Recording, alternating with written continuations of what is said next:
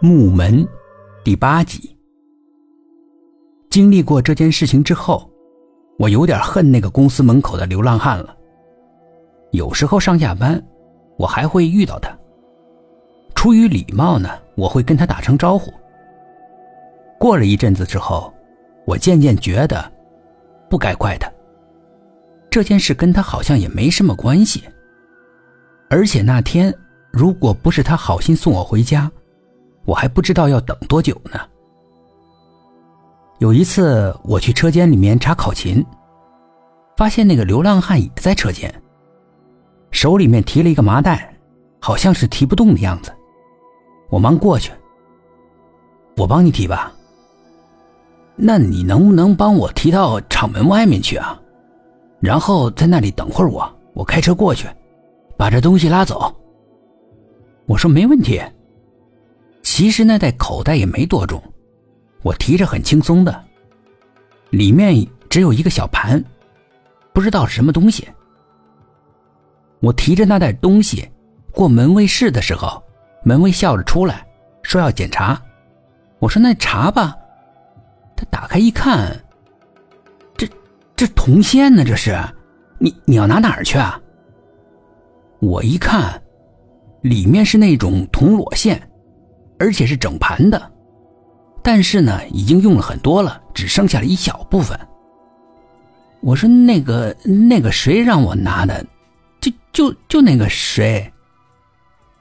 我不知道那个流浪汉叫什么。门卫应该是打电话给他上级了。不久之后，孙经理过来了。孙经理的脸色很难看，怎么回事啊？门卫把袋子里面的东西给他看了。”我忙着跟孙经理解释，是那个门口的流浪汉让我帮着拿的。孙经理显然是不信的。好在这个时候，那个流浪汉过来了，我连忙拉住他：“哎哎，这是你的东西对吧？你让我拿的对不对？”但那流浪汉却一脸的诧异：“什么呀？”我说：“这袋子铜丝啊，不是你让我拿的吗？说拿到门口。”他居然说：“什么呀？这个跟我有什么关系？”然后出厂门去了。公司有规定，严禁偷线缆，发现就开除。但是孙经理给我留了情面，没有开除，而是罚款。然后公司贴了通报批评。但是通报批评上，并没有说具体是谁，只是说管理部门的某位员工。我就怎么都想不明白，那个流浪汉为什么要这么做？他这么诬陷我，对他有什么好处呢？有次我又遇到他，中午的时候，他在门卫室后面那里喂狗。我们公司是养了狗的，好几只。